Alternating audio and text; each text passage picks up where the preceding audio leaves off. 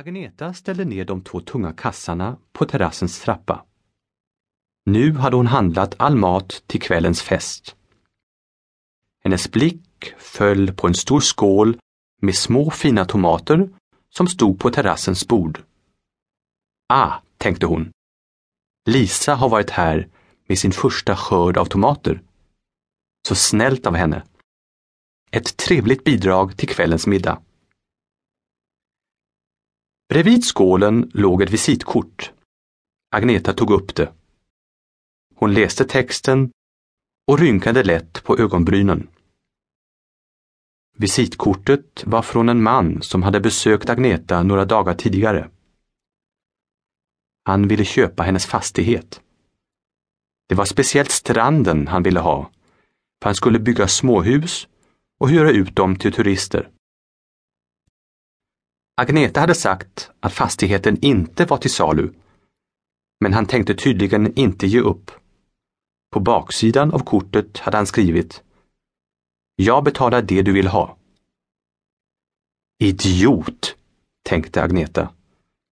Förstår han inte svenska?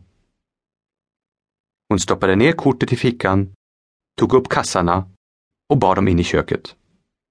Skymningen kom. Agneta stod i matsalen och såg ut över havet. Idag var det den 30 april. Valborgsmässafton. Nere på stranden låg en enorm hög av grenar och pinnar. Under flera månader hade hon och hennes vänner samlat ris. Ikväll skulle de tända på. De skulle stå runt den stora elden, värma sig och fira att vintern hade släppt sitt iskalla grepp. Nu började våren. Hej! Hennes bästa väninna Vera kom in i rummet.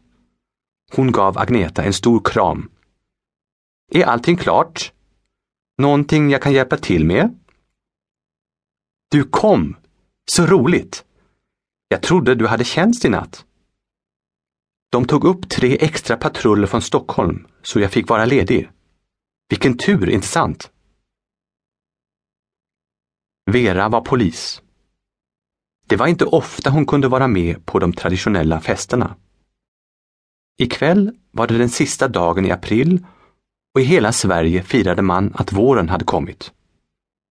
Det brukade bli mycket fylleri och bråk. Många poliser måste arbeta övertid. Men ikväll var Vera ledig och det var hennes två små pojkar glada för.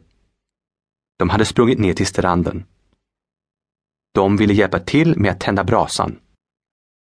Be pappa att de kommer hit och hämtar öl och smörgåsar, ropade Agneta efter pojkarna. De måste ju ha någonting att äta när de kämpar med brasan, sa hon. Riset hade legat på stranden i flera månader. Det hade snöat och regnat. Allt var ganska vått, så man behövde många tändstickor för att få fart på brasan.